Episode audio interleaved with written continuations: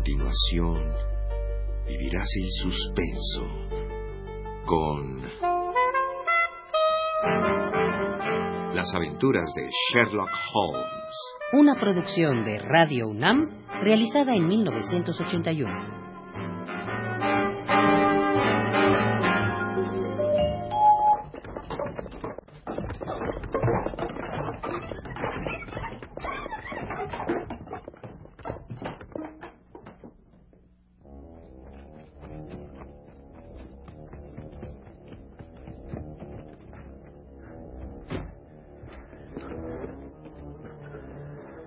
Hacemos ahora, Holmes? ¿Trae usted su revólver? Sí, Holmes. Pues lo mejor que puede hacer es sacarlo. Nos enfrentaremos con uno de los criminales más astutos que nos ha tocado en suerte. Así que debemos estar preparados para todo. Le invitamos a entrar al mundo de Sherlock Holmes.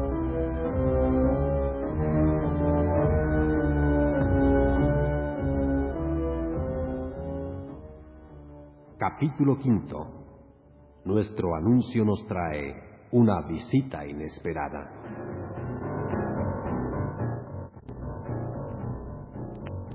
Siguiendo las instrucciones de Sherlock Holmes, me dirigí a mi dormitorio y saqué de un baúl mi viejo revólver. Hacía mucho tiempo que no me enfrentaba yo a una situación así. Después de limpiar mi arma cuidadosamente y cargarla con los últimos cartuchos que me quedaban, con el alma en un hilo y el pulso incierto, me encontré a Holmes, entregado a su ocupación favorita, rascar las cuerdas de su violín.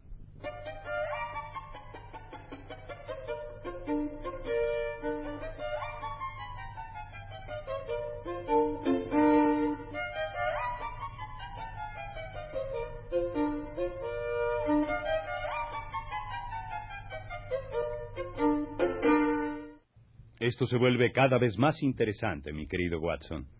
Acabo de recibir contestación al telegrama que envía a Norteamérica. ¿Y qué le responden? Ah, mi violín ganaría mucho poniéndole cuerdas nuevas.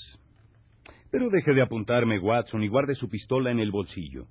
Cuando llegue ese individuo, háblele como si nada y deje que yo haga lo demás. Eh, son casi las ocho. Sí, ya lo sé. Dentro de unos minutos lo tendremos aquí. Abra un poco la puerta del estudio. Así, así está bien. Ahora corra el cerrojo para que no se cierre la puerta. Eso es, gracias. Eh, Watson, quiero enseñarle una rareza de libro escrito en latín en el año 1642. La cabeza del rey Carlos estaba segura sobre sus hombros cuando me parece que ya tenemos aquí a nuestro hombre. Vive aquí el doctor Watson.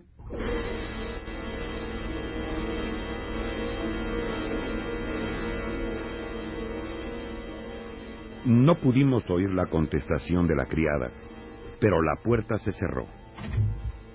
Alguien empezó a subir por las escaleras. El ruido era de pasos inseguros. El rostro de mi amigo dejó ver una expresión de sorpresa al escuchar aquello. Adelante, dije yo. Y en lugar del hombre violento que esperábamos, entró renqueando en el cuarto una mujer muy anciana y arrugada. Después de doblar la rodilla en señal de cortesía, se quedó mirándonos atentamente, con ojos parpadeantes y cegatos, mientras sus dedos temblorosos tentaleaban torpemente dentro de su bolso. Eh, mis buenos caballeros, eh, esto es lo que me ha traído aquí. Eh, sí, señores, este anuncio en el periódico sobre un anillo encontrado en la carretera de Brixton. Es de mi hija Sally, que se casó hace un año y su marido trabaja como camarero a bordo de un barco mercante. Yo no quiero ni pensar lo que él diría cuando regrese y vea que ella no tiene el anillo, ya que es bastante irascible. Em, eh, verán ustedes, ella se fue anoche al circo en compañía de... ¿Es este el anillo de su hija? Oh, Oh, gracias a Dios. Ese es el anillo. ¡Oye, qué alegría va a tener Sally esta noche! ¿Podría anotar su dirección? En el número 13 de la calle Duncan, en el suburbio de Houndsditch. Eh, bastante lejos de aquí. Perdóneme usted, pero entre la carretera de Brixton y el suburbio de Houndsditch no hay ningún circo.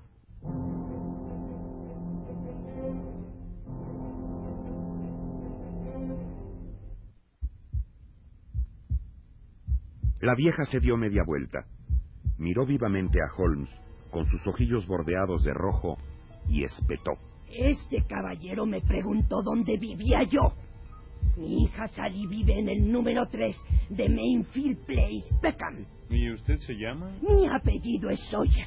El de mi hija es Dennis, porque Tom Dennis se casó con ella. Doctor Watson, dele usted el anillo a la señora.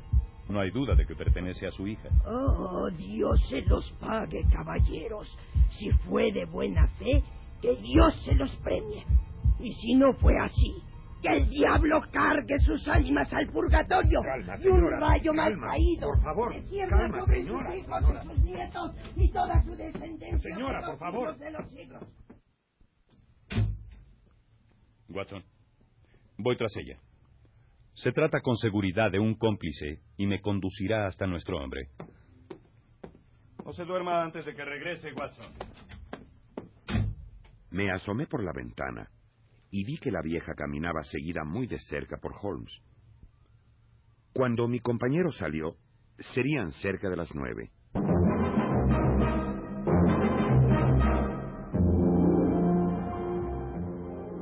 Al filo de las doce,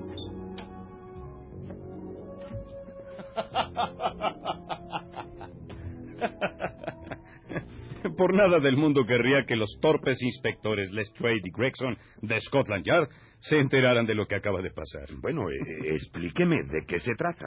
A usted, Watson, se lo puedo contar, pero solo a usted. ¿eh? Nuestra anciana, después de caminar normalmente un corto trecho, empezó a renquear. Luego se detuvo y llamó a un coche. Yo me acerqué lo suficiente para escucharla. Y lléveme al número 13 de Duncan Street en el suburbio de Houndsditch. Todo esto sonaba tan verídico y parecía tan cierto que en cuanto se introdujo en el carruaje y este se puso en marcha, pegué la carrera y me colgué de la puerta trasera del mismo. ¿Cómo? Es esta, mi querido Watson, una habilidad en la que todo detective que se respete debería especializarse. Pues bien, allá nos fuimos traqueteando el coche y yo. Antes de que se detuviera, salté de mi sitio y seguí caminando, despacio, despreocupado y como quien nada tiene que hacer. Al detenerse el carro, el cochero bajó y al abrir la portezuela se quedó a la expectativa.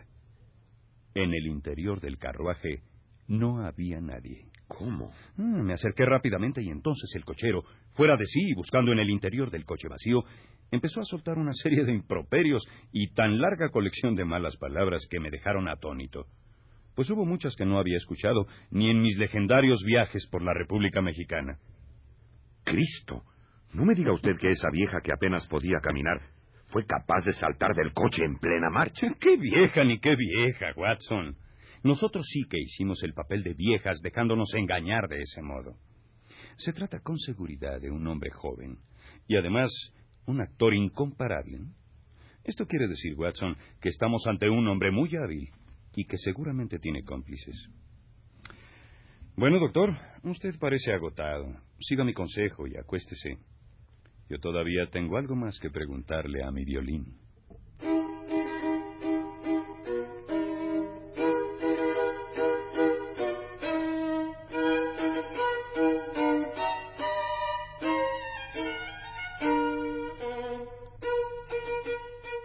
Los periódicos del día siguiente venían llenos de noticias de lo que los sagaces reporteros calificaban como el misterio de Brixton.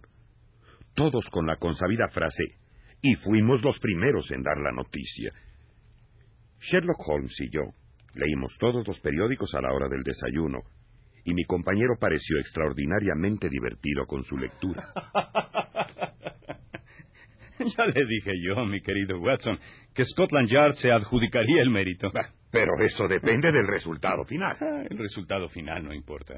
Yo no busco premios, Watson, sino justicia.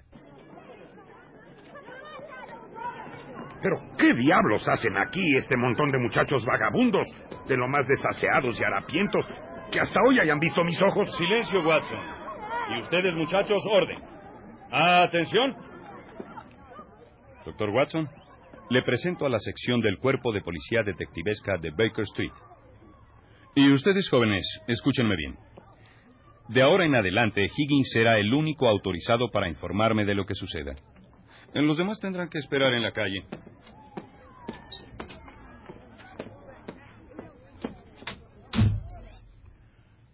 ¿Lo has averiguado ya, Higgins? No, señor, todavía no. He caminado por todas las calles de Londres, pero todavía no logro averiguar nada. Bueno, tampoco lo esperaba. Jovencitos, sigan averiguando y cuando sepan algo regresen. Aquí está lo que les debo. Un chelín cada uno. Y ahora largo de aquí. Y ya veremos si la próxima vez me traen mejores noticias. Ah, de cualquiera de estos pequeños mendigos se puede sacar más provecho que de una docena de policías. Estos mozalbetes son tan agudos como agujas. Lo único que les hace falta es organización. ¿Nada más? Mm, no se ponga usted socialista, mi querido Watson. Prefiero no discutir con usted cosas que por otra parte no entiende. Y esto se ha dicho con todo respeto, mi querido Holmes. Eh, ¿Piensa usted utilizar a esos niños en este caso? ¿Y por qué no? Hay un detalle que necesito conocer. Ah, pero mire quién viene cruzando la calle. Nuestro amigo Gregson con una expresión beatífica. Y creo que viene a visitarnos. Sí, sí, ya se detiene frente a la puerta. Ahí está. Eh, ¿Piensa usted que debo utilizar su valiosísima información, mi querido Watson? Paso por alto su ironía. Y si sus conocimientos de política fueran tan acertados como los del violín y su ciencia de la deducción, no tendría más remedio que aplaudirlo rabiosamente. Felicíteme y apláudame rabiosamente, mi querido colega. Acabo de resolver el caso Brixton. Ah, así que ya anda usted sobre la pista. Pista. Pero, señor Holmes, si ya tenemos a nuestro hombre bajo candado y cerradura. ¿Y cómo se llama lo que usted define como eh, nuestro hombre? Arthur Charpentier, subteniente de las fuerzas navales de Su Majestad la Reina Victoria. ¿Qué dice? Arthur Charpentier, subteniente de las fuerzas navales de Su Majestad. Señor Gregson, siéntese, siéntese. Póngase cómodo. ¿Le gusta un cigarrillo? ¿Un whisky? Estamos impacientes por escucharlo. Ah, eh, ¿Dijo usted whisky? Eh, sí, cómo no. Eh, pero con agua, por favor. doctor Watson, ¿tendría usted inconveniente? de ninguna manera, señor Holmes. gracias, gracias. comprenderán ustedes que los tremendos esfuerzos por los que he pasado durante los últimos días ah, me han dejado exhausto. Sí. no se trata, y ustedes lo entienden, de los esfuerzos físicos. Me refiero más bien a la tensión cerebral. Ah. Usted, señor Holmes, se da cuenta de ello, porque tanto usted como yo trabajamos con el cerebro. Me honra usted mucho, colega Gregson. Me honra usted verdaderamente. Eh, pero le hago una proposición. Dele usted un buen trago a su whisky y cuéntenos paso a paso cómo fue que llegó a descifrar todos los enigmas de este, eh, ¿cómo usted le llama? Misterioso asunto.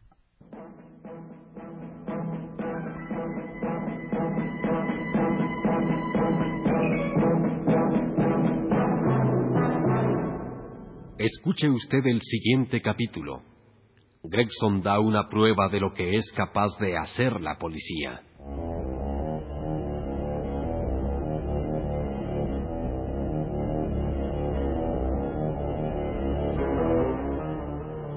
Sherlock Holmes de Sir Arthur Conan Doyle.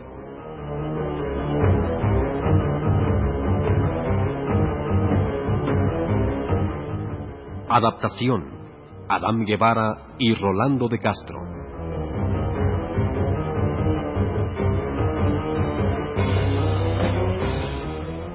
Participaron en este capítulo por orden de aparición León Singer como el Dr. Watson, Genoveva Pérez como la vieja, Miguel Ángel Quigliasa como Higgins, Sergio Molina como Gregson y Federico Romano como Sherlock Holmes.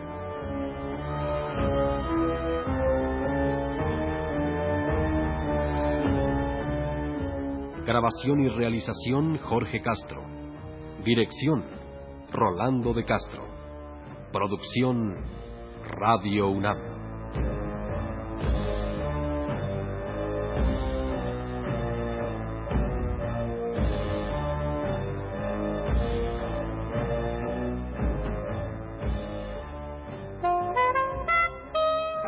Acabas de escuchar Las aventuras de Sherlock Holmes una producción de Radio UNAM realizada en 1981.